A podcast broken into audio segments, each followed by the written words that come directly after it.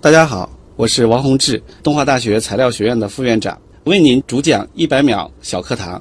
今天向您解释的是智能材料，准备好了吗？智能材料是一种新型的材料，一般来讲，它是具有一种感知和反馈功能的材料。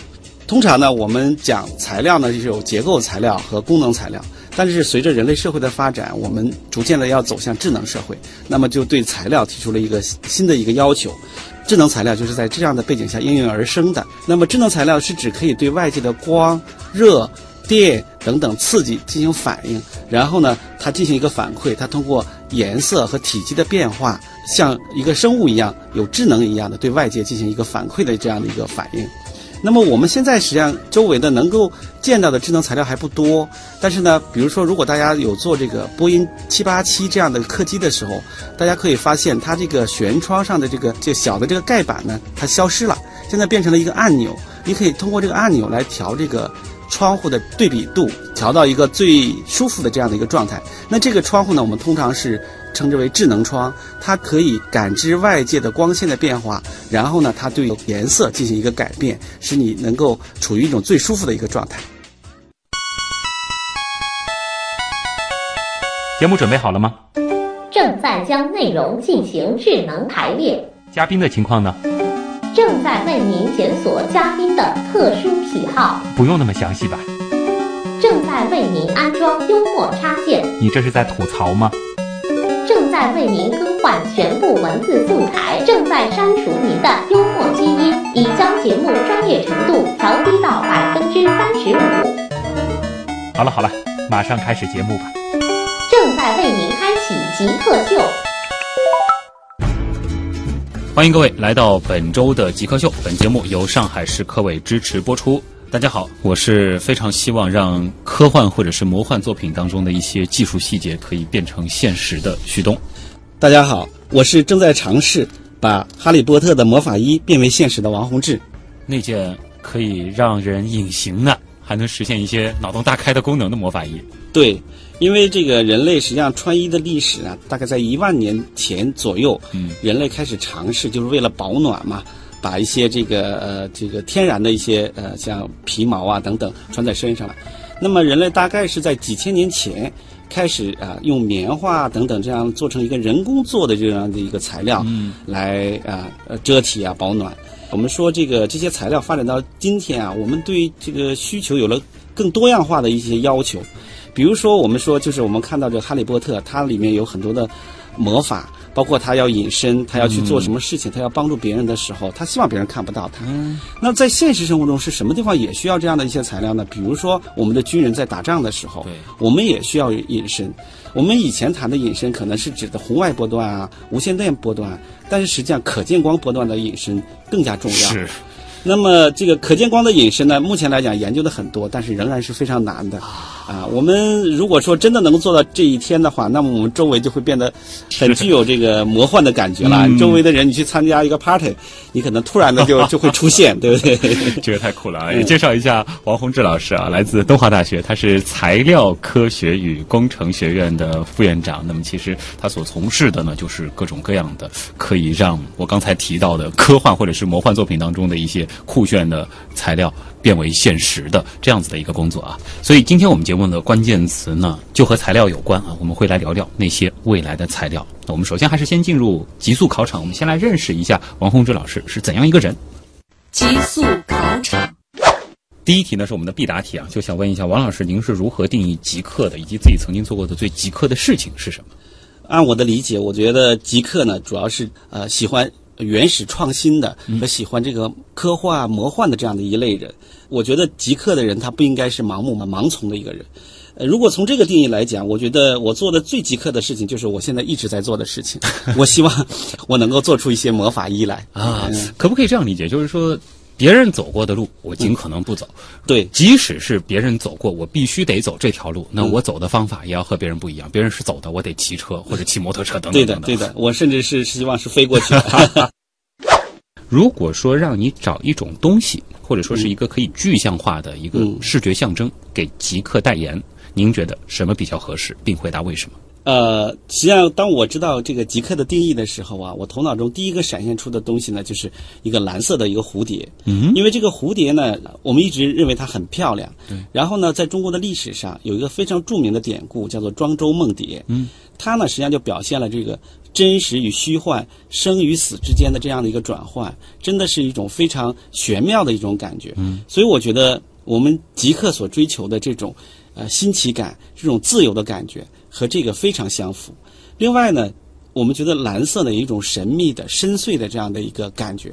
所以呢，如果说找一个东西给极客代言的话，我觉得从我的脑海里蹦出来的就是这个蓝色的蝴蝶。你别说，其实蝴蝶这个意象在很多的科幻作品当中，无论是电影还是电视剧还是书当中，其实也都多次出现过。而且再加上它本身有一个这种蜕变的含义在，还真的是挺符合极客这个概念的啊。那也想问一下您的，比如说书或者是电影的喜好了，应该魔幻科幻会看不少吧？这个最喜欢的书呢，可能还是金庸的一些小说。但其实武侠某种程度上其实也和魔幻啊这种是不谋而合的，它有很多天马行空的部分。对，金庸的小说号称是这个成年人的童话。嗯。当然，它有我们传统的各种价值观，但是它有很多这个我们想象不出的那种武功，嗯，对不对？我们现在经常说的这种什么降龙十八掌，实际上它现实生活并不存在，嗯，但是呢，他这个金庸先生就具有这种丰富的想象力，对，他能够把这些东西让你觉得这个中国自古就有这些东西，嗯，这是我最喜欢的一呃一一类书籍，嗯，还有呢电影呢，我还是比较喜欢，就是我现在看过的这么多电影呢，我觉得我比较喜欢的还是这个《盗梦空间》哦。我实际上到现在可能很多细节还是有点看不懂，嗯，但是我看过这个电影，从这个电影院出来的时候，我就讲，哎呀，我真是太佩服他的想象力了，嗯，他能把我们每个人经常会碰到的一件事情，比如做梦这件事情，变成一件这么有趣和发人深思的这样一件事情，真的是人的现实和梦之间。到底是什么样的相互影响的关系？甚至到最后，你都无法判断我到底是在梦里还是在现实当中。就是说，我们现在是不是就在梦里？嗯，不知道。所以，你需要的是这种可以让你开脑洞的、让你展开想象的这样的作品。对，嗯，这个的话，其实也会和你自己做的这些方向有关系了。就是你更希望做的就是这种原创的，或者说是能够去实现人们想象的一些创意，或者说是这些研究。对，嗯嗯。那想问一下，您最后一个学历的毕业论文当时做的是什么？呃，我最后一个就是学历呢，就是博士学历啊。嗯、我做的是这个陶瓷，是这个陶瓷呢，当时就叫纳米陶瓷。嗯，大家知道这个陶瓷呢，就是我们家里经常看到的，比如碗和碟子掉在地上会碎掉。对。大家一直有一个想法，说陶瓷有那么多的优点，它比如耐高温，嗯，又比较硬。但是它的缺点就是太容易碎了，是能不能做一个摔不碎的这样的一个陶瓷？那么实际上从上个世纪八十年代到九十年代啊，陶瓷一直是一个非常热门的一个研究领域。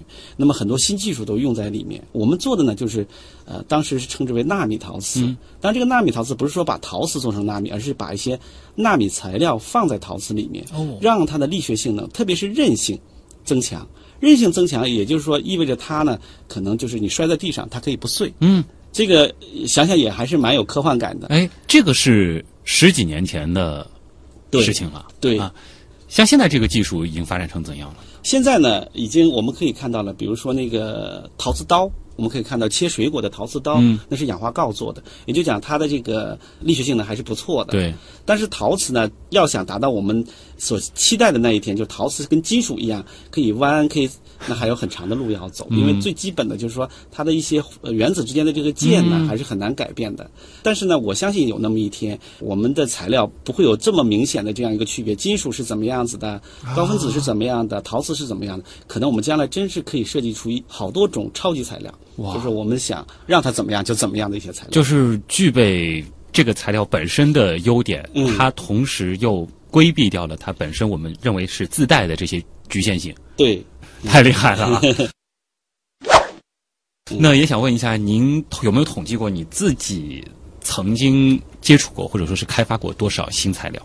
我们做材料的人呢，呃，一辈子要说做的话，那应该做非常多种。嗯，我自己也数不清，主要的做的几种，我我想至少有十十多种是做过的。就是说这个的话，就是说是不是说，因为你您在比如说研究材料的时候，嗯可能会有一些，哎，你也说这是一种新的这个材料，嗯但是呢，可能它并没有一个特别好的这个应用的这个嗯前景，又或者说它可能是在比如说达到某一个目标这个路上，嗯我们这个备选的一些东西，最后是能够结出成果的，就有十几种了。嗯，对。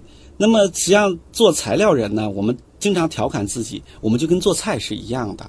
就是做材料的时候是什么好用我们就加什么，至于最后的味道是什么呢？那可能只有做出来我们才知道。啊所以呢，就是这一锅菜里面我们可以要加好多种材料。嗯所以说呢，我们一般来讲，在这个领域的人都是很多种材料都做过。啊，嗯这个是如果说是要一个厨师说你有几种拿手菜，那肯定不是说我曾经在这个做菜的过程当中那些失败的这个菜也全部统计进去了，肯定是这个最后觉得它是非常不错的这样子的一个配方一个比例调出来的这些材料对。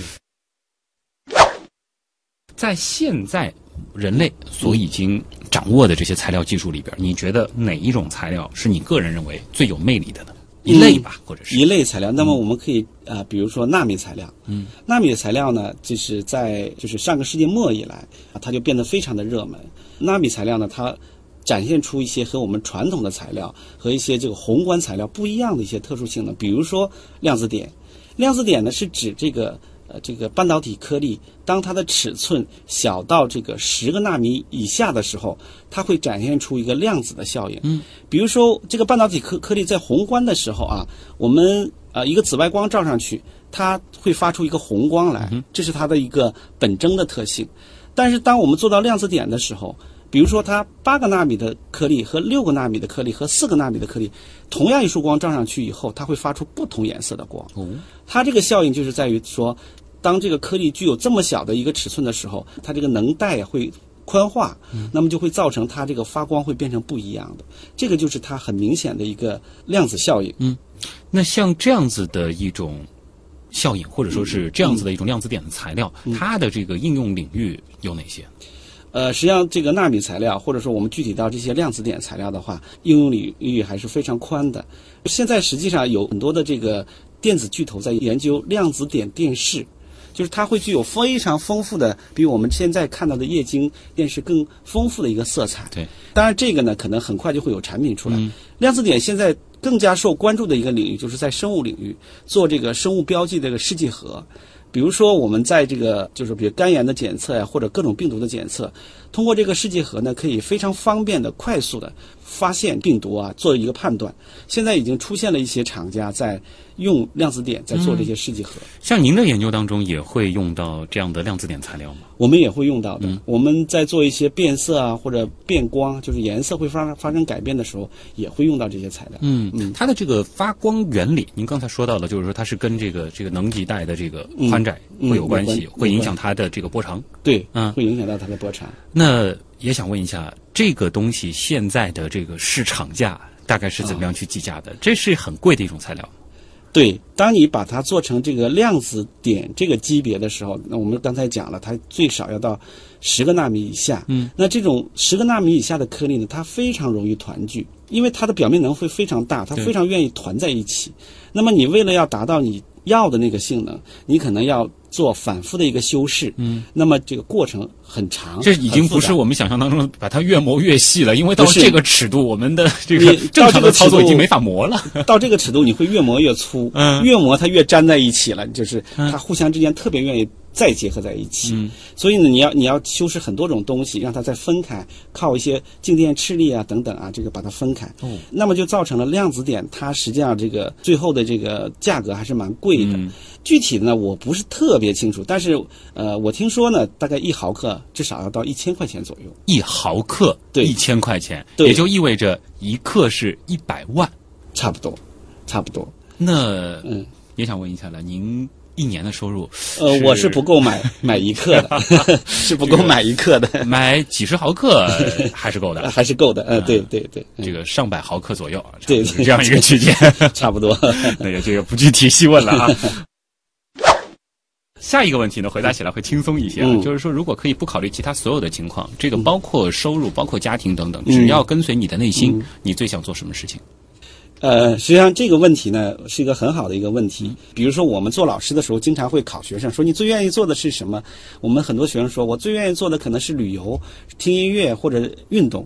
但是到了我这个年龄，要问我最愿意做的一件什么事情，我可能最愿意还是在课堂里面教书。就现在做的事情已经很开心了。对，因为实际上现在很忙，造成了就是说课呢就不能够讲的很多，可能一年就只讲一门课，跟我们那些就是刚进来的大学生的接触是不是那么多？嗯，我非常愿意和他们进行交流。我们说啊，老师对一个人的成长是真的是有的时候影响非常大的，所以呢，我也希望能够帮助他们，让他们能够啊具有一个在这个。呃就是现在这个社会能飞翔的一个翅膀，这是我非常想做的。所以说，如果说我最愿意做的事情，就是我可以推掉所有的事情，我仍然愿意做，就是我我愿意给他们去上课。就时间精力允许的情对对况下，对对对对，而且哪怕是本科生，你愿意是多跟对对他们交流。对对对，我是愿意上课这件事情。好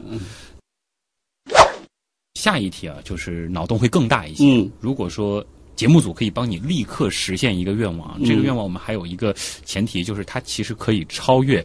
物质世界的一些基本法则的啊，比如说常常有嘉宾在我们的帮助下飞出了太阳系啊，或者说是这个穿越回过去，呃，如果是这样子一个级别的愿望，你希望实现什么呢？我可能想呃重新回到三十岁。嗯，可能有人讲啊，我可能重新想回到十八岁，可是我想，呃，哎，三十岁这个时间节点挺有意思的。为什么呢？嗯，因为我觉得在这个时间节点的话，我这个书已经读完了，啊我开始要独立的来做我自己的科研活动了。嗯，我觉得我走到今天，可能也是走了一些就是弯路吧，嗯就是说你可能当时选的这个方向有点问题，你选的这个材料有点问题，就是你你你可能就会费更多的时间来达到你的目标。那么，如果说我能够重返到三十岁，那个时候正好是我开始独立开始做进行啊科研的一个时候，我可能一下子就能找到还带着现在的阅历和经验再对，回去，我一下子就 找到了那个那个点，那么我的效率会更高。这个是很有意思的一个选择啊。嗯，好，这里是正在播出当中的极客秀。今天做客我们节目的极客王洪志老师呢，来自东华大学，他是材料科学与工程学院的副院长。呃，一小段广告之后，咱们继续来聊，说说未来的那些材料。极客高科学。欢迎各位回到极客秀，大家好，我是非常希望让科幻或者是魔幻作品当中的一些情节可以变成现实的旭东。啊、我是正在尝试着做成这个《哈利波特魔法一》的王洪志。呃简单来说，王老师就是正在让科幻或者是魔幻作品当中的一些细节变成现实啊。嗯，前面其实已经说过了，今天极客秀的主题呢，我们会来聊聊未来的那些材料。那其实今天实质上是又一期讲材料学的极客秀啊。嗯，呃，也想让王老师。和大家再来说一说吧。首先就是说，材料学这是一个很大的概念。那像您所研究的，这在材料学这个大的范畴里边，主要是哪几个方面？呃，材料确实是一个很大的一个范畴。嗯，当年我考大学的时候，拿到这个录取通知单的时候，我看我的专业写的无机非金属材料，嗯，一头雾水。问到我边上的人，他们也一头雾水。嗯，因为那个时候有材料学专业的学校本身就不多。嗯，但是我们看到材料是一个发展非常快速的一个领域，我们会发觉我们遇到的很多问题，你要解决它，都变成是一个材料的问题。对，包括我们国家现在一些战略武器，比如说航天发动机的这个问题，它都是一些合金的问题，耐不了那么高的高温。那我所做的这个领域呢，可能跟他们还稍微有点不一样。我做的这个领域都是一些柔性的、嗯、软的，可能跟我们日常生活和我们身体紧密相关的一些材料，称之为是一些柔性电子材料，或者是一些可穿戴的一些材料。嗯。那这些材料呢，这两年呢发展非常的迅速，就是说，呃，很多人在预测，我们人类正在快速的从一个信息的社会，在向一个智能的社会，在一个飞速的发展。对，嗯其实这个我特别有感触，因为日常的工作当中，很多时候其实会要探讨一些 IT 的一些话题。当然，我们在和 IT 界的一些人士在聊某一个技术发展的时候，他都会说，现在可能的一些瓶颈，它就是在材料对本身的一个限制上了。而您其实现在就是在通过对于一些新材料的一些探寻，嗯可能能够让技术现有的这些瓶颈得以突破。对，嗯这个是可能是所有材料人的一个梦想或者是任务吧。嗯。嗯，能和大家这个简单的举几个例子吗？可能比如说我们现在的某一些没有办法去实现的一些功能，或者说是一些技术，就是被一些材料给卡住了，而这个材料它现阶段又是处在一个什么样的位置？啊，比如说我们现在这个就是整个信息社会的基础，比如说就硅芯片，我们是用硅来做的。那么大家知道这个硅啊，很多人都提出来，就是它要有一个极限了。当你把这个线宽做到，比如说几个纳米的时候，它互相之间的电路就会有个隧道隧穿效应，它就会影响它。所以很多人预测，很早就预测这个集成电路的芯片不可能再按摩摩尔效应这样的一直在一个性能在这样快速提高。那么它对于材料就提出了一个非常大的一个挑战，就是你你人类对于这个智能社会，对于这个集成电路有那么高的要求，可是你材料已经跟不上了，那要怎么办呢？我们可能就要找寻一些新的一些材料。比如说，这个就是一个呃，就是促进就美国当年提出来的纳米技术，这个就纳米技术，希望就是要解决硅材料摩尔效应失灵这个这个问题。那么我们现在看到，对集成电路的研究中，我们看到非常多的一些新型材料开始出现。包括啊，就是很多人瞩目的，像石墨烯啊等等等等，大家都希望它将来能够解决硅材料的这样的一些问题。嗯，这是一大块了。那比如说，呃，跟我们日常生活可能更熟悉的一些领域，比如说像这个穿戴，或者说您前面提到的这个魔法衣啊，类似于这样子的东西，可能现在瓶颈主要是在哪里呢？呃，现在呢，比如说啊，我们希望一个隐身的魔法衣。那么所谓的隐身呢，我们实际上是希望可见光转弯。那可能就是一些负折射率材料。嗯，那这样的一些材料呢，目前来讲呢，只有很少类的一些材料，呃，能够展现出一些性能。如果像规模化生产的话，那么它这个性能就不明显。哦，所以我们就很难做到这个。所以这也是我们材料人正在研究的。有很多人在致力于研究一些所谓的超材料。嗯，就是希望能够展现出跟我们传统的常规的材料不一样的性能。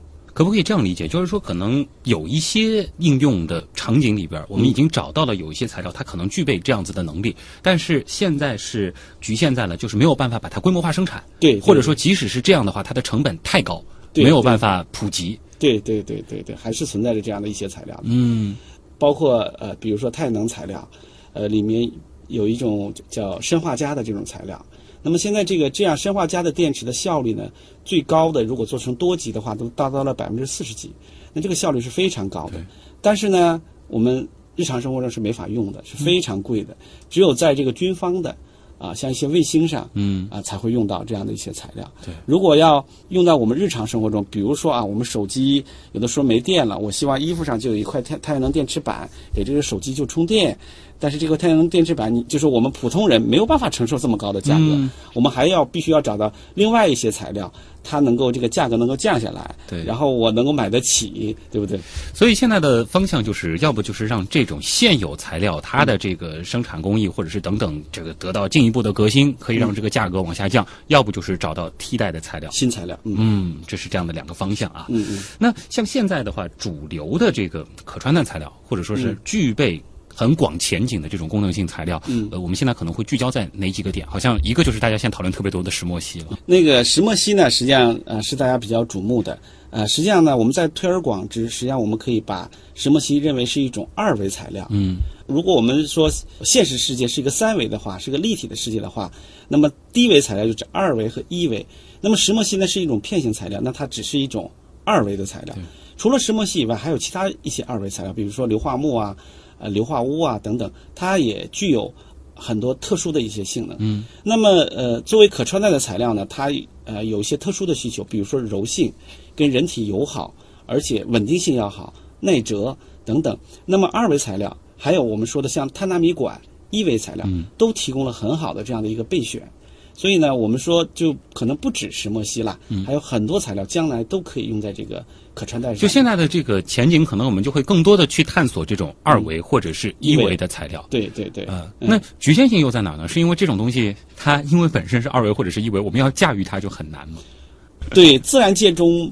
几乎不存在这种天然的二维或者一维，对，因为当二维的话的话呢，它层与层之间又非常容易自己就为了这个能量最小嘛，它就结合在一起。就是刚才呃徐总讲的，就是它就会变成三维化，对吧？我们低维化呢，就是往往是要通过人工的办法把它打开，嗯，所以呢，这个过程就比较繁琐。造成了这种造价就比较高。嗯嗯，最早的那个丝胶带。对对对 对。现在工艺上可能已经革新很多了，但是其实还是很难的一件事情。对，这个石墨烯是一个非常典型的一个例子。说最早发现的时候是用这种来回撕，撕了多少次才撕出一个单片。现在呢，改进了一些氧化还原的办法，但是这个办法做出来的东西呢，就是性能不是太好。嗯，还有很多呢，就是用这种物理玻璃方法，但这个效率同样还是非常低的。嗯，比那个撕胶带强一点，但是也强不了太多。今天是来聊材料啊，当然也会和王老师的这个专业做一个进一步的结合。刚才呢，我们是讲了非常非常多的这个新材料，当然其实呃，王老师实际上会更多的做的是拿到了这些新材料之后，我们怎么样把它变成那些非常有意思的可以应用的产品。比如说魔法液，呃，这个的话是您可能具体会去做的。那做这样子的一件事情，它是需要具备一些怎样的能力，或者说这个过程是怎样的？能和大家简单的说一说吗？啊，我们说呢，材料呢是一个学科，但是当我们要把材料应用在某个领域的时候，它特别需要交叉。我们做材料的人实际上是不太懂得。纺织是怎么做的？嗯，也不太懂得跟电器是如何结合在一起的，所以呢，它往往需要很多个领域的人啊一起来做这样一件事情。那么，当然，对于我们做材料的人，也需要他方方面面的知识要懂得多一点，看的东西比较杂，这样的话有助于您脑洞大开，然后有一些新奇的想法能出来。嗯，所以就是会有的时候还要从科幻电影当中去找找灵感，找灵感。可不可以这样理解？就是您平时可能也会去关注啊，又出来哪些新材料，它具备怎样的这个特性？对。但一时半会儿可能不知道这个东西它到底能用在哪儿。但是在这些跨学科的这种交流的过程当中，可能会发现这个东西其实在这儿就能起作用，或者说就有可能发挥它的特点。对对对，有的时候我还是蛮爱看这个，就是电视台里面，就是中央电视台那个纪录片嗯频道。那里面他经常会演一些这个各种动物啊，各种植物啊，还有的时候呃有一些节目就是人的视觉是如何形成的，人的这个听觉是如何形成的，都对你会有一定的启发。嗯，实际上是自然和人类真的是我们每个做研究的老师，有的时候你真的是没有办法想象自然和人的一个神奇。最开始时候您其实谈到您最早看到您本科的那个专业。对。的时候会有一些摸不着头脑。那其实我也比较好奇了，您最开始是怎么会选择材料这个专业呢？还是说完全就是一个比较随机的结果呢？这个就像那个薛东讲的，我这个就是一个随机的结果。因为在我上大学的时候，我们是八八年上这个大学，当时这个填志愿啊等等都不像现在，周围的人呢也没有多少个人读过大学，嗯，对于专业的了解和这些资讯都没有办法像我们上网上直接可以查到。嗯排名啊，介绍啊，像有百度啊这种都没有，所以呢，当时填的只能是看得见摸得着的。可能我填的大概是电子类的啊，但是当我拿到录取通知单的时候，写的是这个无机非金属材料。哎呀，我真是不知道这是做什么的。嗯然后呢，到了大学以后呢，才知道哦，无机非金属材料可能指的是玻璃啊、陶瓷啊、水泥这一类的材料。那个时代呢，材料科学呀，刚刚开始形成一些体系，在大学里面刚刚开始起步。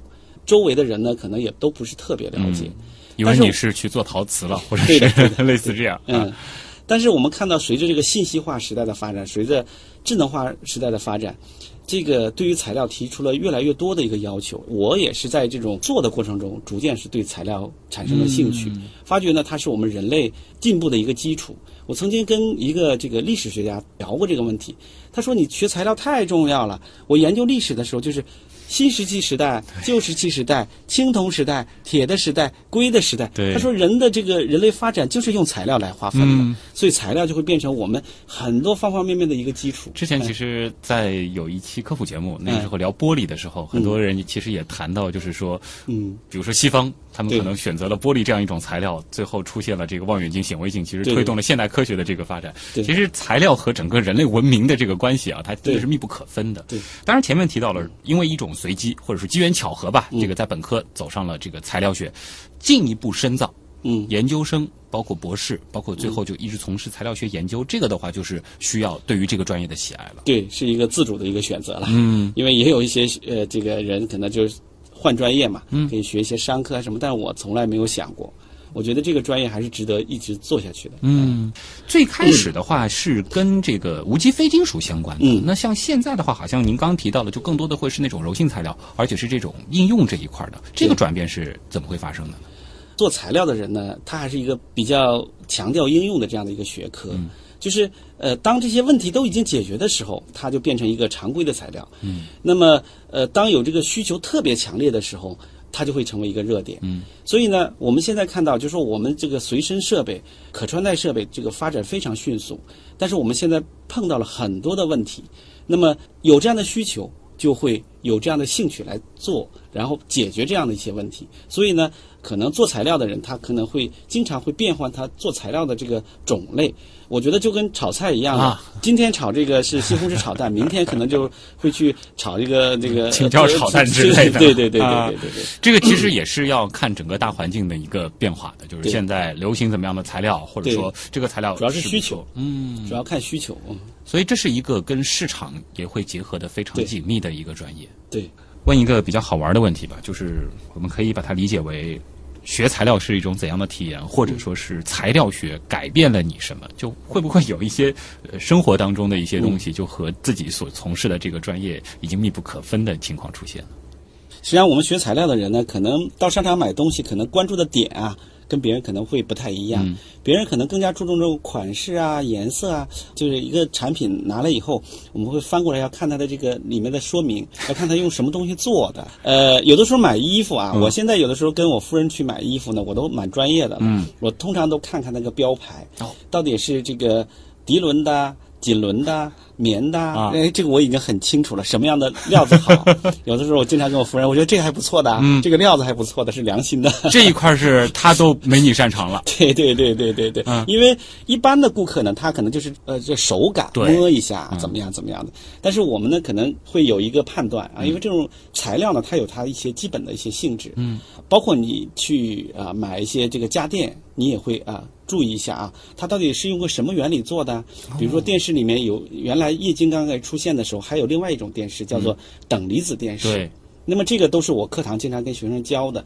等离子电视有等离子电视的优点，呃，液晶电视有液晶电视的优点，啊对不对？所以你有的时候选择的时候，你为了这个色彩绚丽啊，实实际上等离子电视是比较好的。嗯。但是由于等离子电视呢价格比较贵，也很难做薄，又很沉，它实际上在市场上就逐渐的淘汰了。嗯。但是有了这样的一些知识，有助于大家去选择一些你 你真正的这哎个好的产品。那你出去买东西的时候，会跟比如说向你推销的这个人，嗯具体的去科普他背后的这个用的这个材料实际上是什么原理之类的。有的时候会的，因为有的推销人员呢，他不太知道的，他的很多的这个推销词呢都是固定，的，而且他们往往会神化一些对技术对对对，啊对，。万能的一些东西。对，当然有的时候呢，你也没有办法把它说破，只是说他可能这些功能可能还不具备。你就这个微微一笑了，然后也就知道了，可能他带了一点儿过度的这种宣传的这种情况。嗯所以，所以我也是觉得我们这个节目的这个必要性，嗯就是提高全社会的这个科普的这个素质。我们现在很多微信里面经常会出现，就是这个吃的和那个吃的不能混在一起，哎是。但是实际上不至于有这个样子啊。对，就是说，呃，我们说，其实我们现在对于科学的这种探索，包括人类所掌握的技术，的确相比于过去的几十几百年，已经是到了一个非常非常高的高度了。对但是科学它不是万能的，而且很多我们说科幻或者是魔幻当中才有的一些情况，目前。离我们还是有一定距离的、啊。嗯对对对大家在听一些宣传或者说是看一些危言耸听的东西的时候，还是要有一个基本的判断。对，基本的一个判断。嗯好，这里是正在播出当中的极客秀。今天做客我们节目的极客王洪志老师，来自东华大学材料科学与工程学院，他是副院长。马上回来，我们接下来就进入问题来了。问题来了问，题来了，问题来了，那第一个问题呢，来自无言酒醉啊，他问的这个问题，其实我觉得嗯挺好的，因为他说石墨烯会是下一次工业革命的核心嘛？其实我们做媒体的也会发现，好像这两年石墨烯就是在任何一个领域，感觉好像嗯都会提到，哎，有了这个材料，我能够做出怎样怎样的这个变革，的确让人会想，难道它真的注定会成为下一个时代的一个最标志性的材料？呃，从我的知识来理解呢，我觉得石墨烯它不会成为下一次工业革命的唯一的这样的一个核心，嗯不能够这么呃确切的讲，因为石墨烯呢，目前来讲，我们看到它有很多很多的功能，但是呢，它在很多领域里面呢，在应用的时候都会碰到一个问题，嗯，它可以应用在很多领域，但是在每个领域它都不是唯一的，不是最好的。也就讲，他就像我们体操里面，他是一个全能的冠军，每一项他都不弱，但是单在每一项的时候，他都拿不到单项冠军，所以大家现在很关注他的应用问题。对，他真正走向市场还需要一定的时间，就像很多院士讲的，他需要一个杀手锏级的这样的一个应用。他要找到一个单项，对。就是他是冠军的。对。但是现在的问题是，基本上每一个单项都已经有冠军了，他只能做亚军或者是季军。对对对啊对对，但是我们说谈到应用的时候，这不是比全能的，而是比单项的。对对对对对。啊。所以目前来看呢，还不能够讲它是下一次工业革命的核心。嗯，下一次工业革命核心呢，我们现在可能隐约的能看到一点点这个这个轮廓，可能就是以智能呃嗯。为核心的，就是我们的社会变得更加智能，解放了就是人的很多的这劳动力和时间。嗯，嗯因为其实想到了您前面提到的，就是您曾经和一个历史学家在探讨，就是材料和人类文明的这个关系，从这个旧石器、新石器，这是石头代表的时代，然后是这个青铜，青铜啊，包括铁器，后边钢铁其实就逐渐代表了人类进入工业了。对如果说我们现在正在经历的这个时代。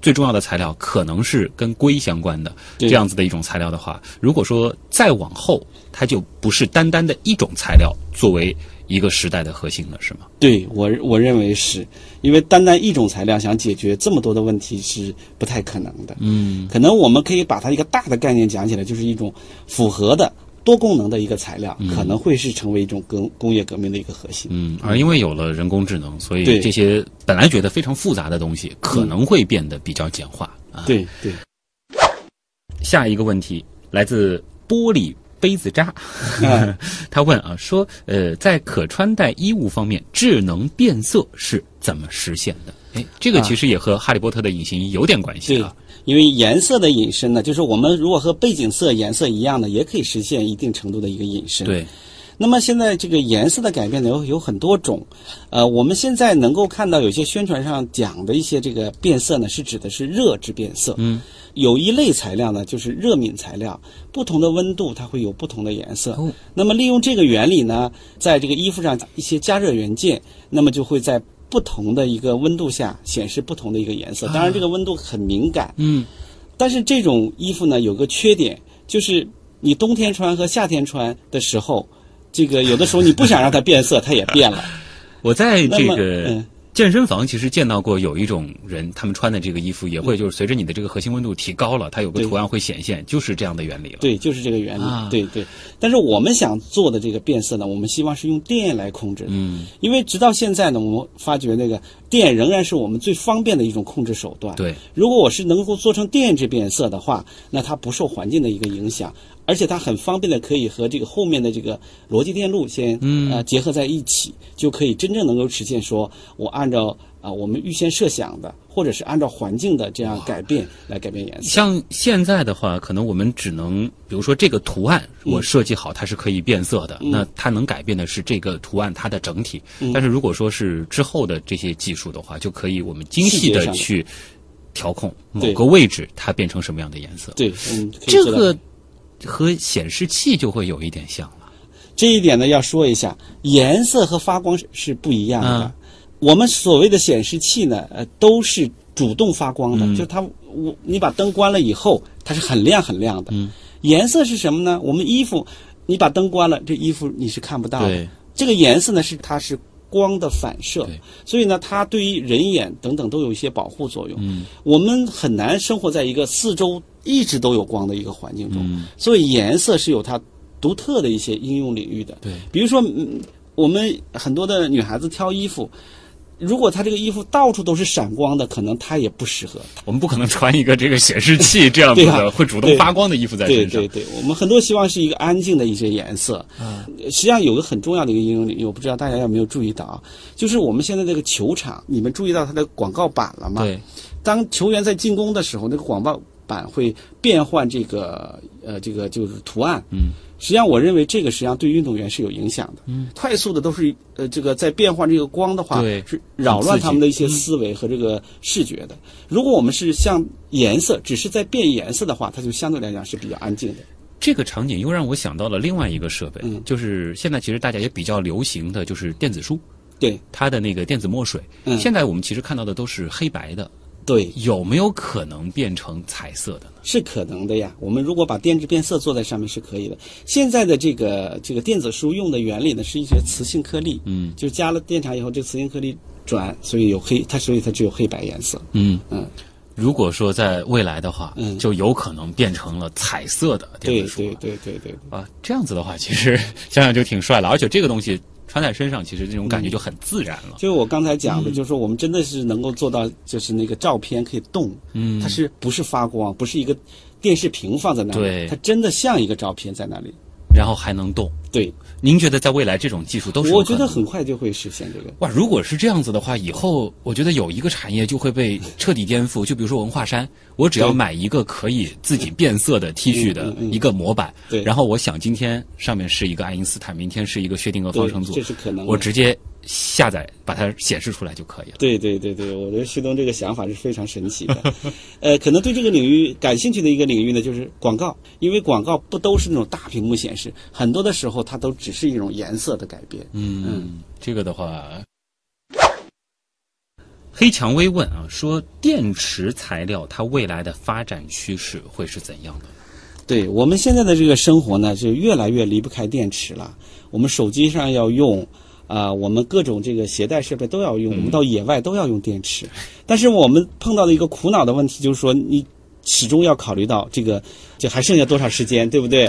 有的时候要急奔到某个地方要去，我到机场经常看到有人在那儿充电。电，所以呢，我我是觉得电池未来的发展方向一定是是需要一个高的一个能量密度，就是续航时间要变得长。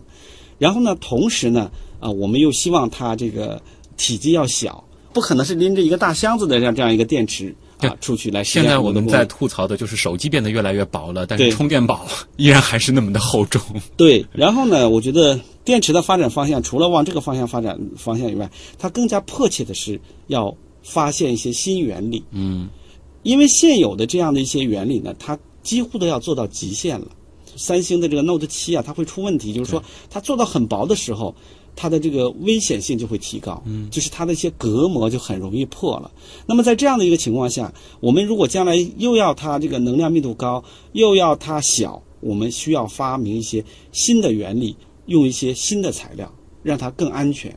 因为随身设备安全是非常非常重要的。嗯嗯现在可以预期的是，或者说我们已经看到的是哪些材料在未来有可能会成为电池的一些关键的材料呢？就像现在的锂一样。现在很多人在研究钠呃钠离子电池，就是用钠。嗯，一个呢就是锂电池呢，锂呢它的这个在地壳中的分布是比较少的，就是会造成这个价格一直在上涨。而钠离子呢，我们说海洋里都很多，是所以它用的呃就是说大家觉得这是它的一个优点。另外一个呢就是说。呃认为呢，钠离子呢相对来讲比锂离锂离子要安全一点，嗯，所以呢，很多人在现在在做钠离子电池，还有人做铝离子电池，就希望用其他的这个离子来代替锂离子。嗯，那么从锂电池来讲呢，现在比较热门的就是锂空电池，就是另外一级用空气，那么这个效率是最高的。也就讲，现在这个电池呢有非常多的发展方向，大家都希望能够突破现在的一个瓶颈。嗯，当然这个安全问题是锂离子目前来讲面临的一个，我觉得是一个挑战性的问题。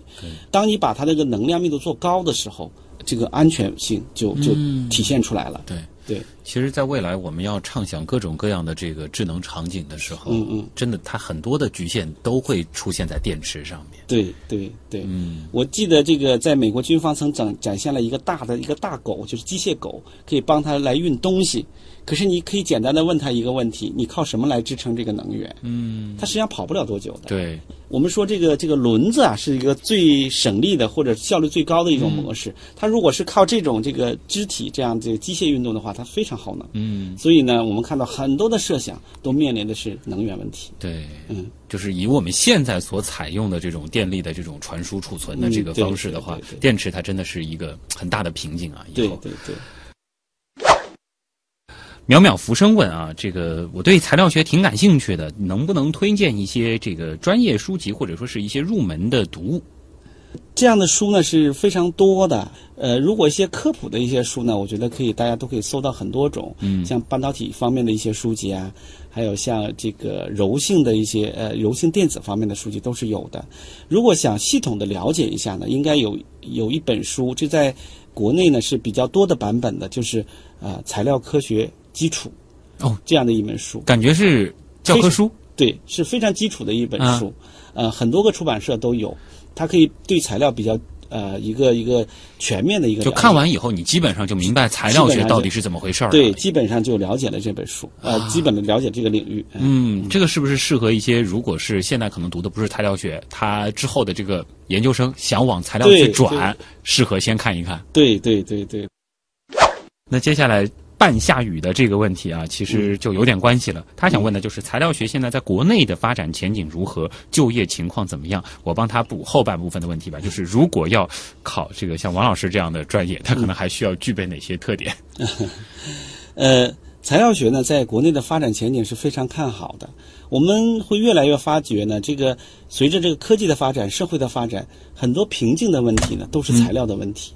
那么要解决这些问题，就面临着就是说，我们要发现新材料，发现新原理。那么也就讲，很多的公司也好，很多的研发机构也好，它对于这方面的人才的需求是非常强的。嗯，所以呢，我们说这个材料学在国内的发展前景是非常好的。那么特别是在上海，上海有几个大的产业，它跟材料是非常相关的。一个是半导体产业，可能国内的半导体大的半导体企业都集中在上海。嗯，包括台积电啊、中芯国际啊等等都在上海。这是一个大的产业。第二个产业就是生物医药产业，在生物医药产业里面，生物材料是非常主要的一个呃方向。那么上海也是呃生物材料聚集的一个地方，在国内。第三个呢，我们就说一些化工的一些基础原材料，那么这也是啊、我们一些学生就业的一个非常主要的一个领域，像巴斯福啊，还有这个三 M 啊。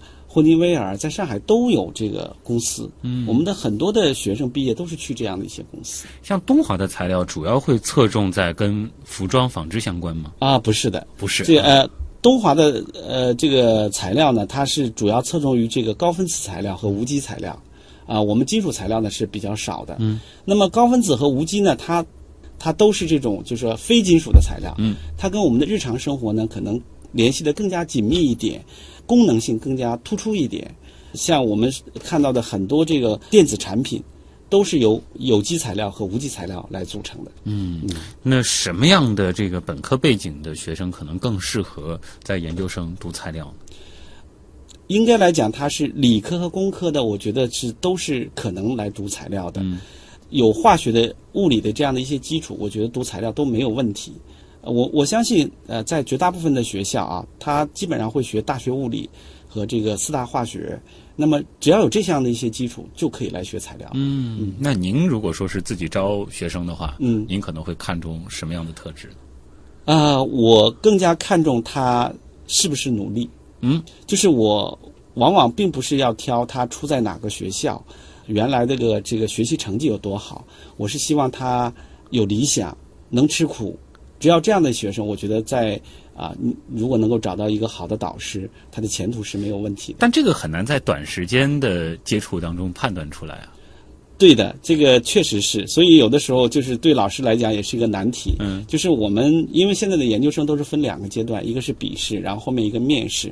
那么面试呢，一般来讲十五分钟左右。嗯，但是在这个过程中，你如果想判断出一个学生他是不是搞科研，我认为是蛮难的。嗯，所以有的时候我们觉得我们这也是像中奖一样的，就是说 学生是不是能够做出点成果，真的是呃不好说。嗯，但是我们呃所能够这个碰到招来的学生，我觉得绝大部分还都是非常好的，因为每个人啊都希望自己有一个好的未来、好的前途。那只有通过自己的努力，才能达到这一点。嗯，有这个梦想的孩子啊，也欢迎可以这个报考王老师的啊 研究生谢谢谢啊。谢 毕竟这个其实通过今天的节目，大家也明白了，整个的这个未来有很多的这个技术，其实现在都卡在了材料学的发展上啊。所以材料学毋庸置疑是一个非常非常有前景的学科，也是祝愿大家啊可以在这条路上走得更好。那么今天呢，也再次感谢啊我们的嘉宾王宏志老师做客极客秀。谢谢，谢谢。本节目呢由上海市科委支持播出，我是旭东，咱们下周再见。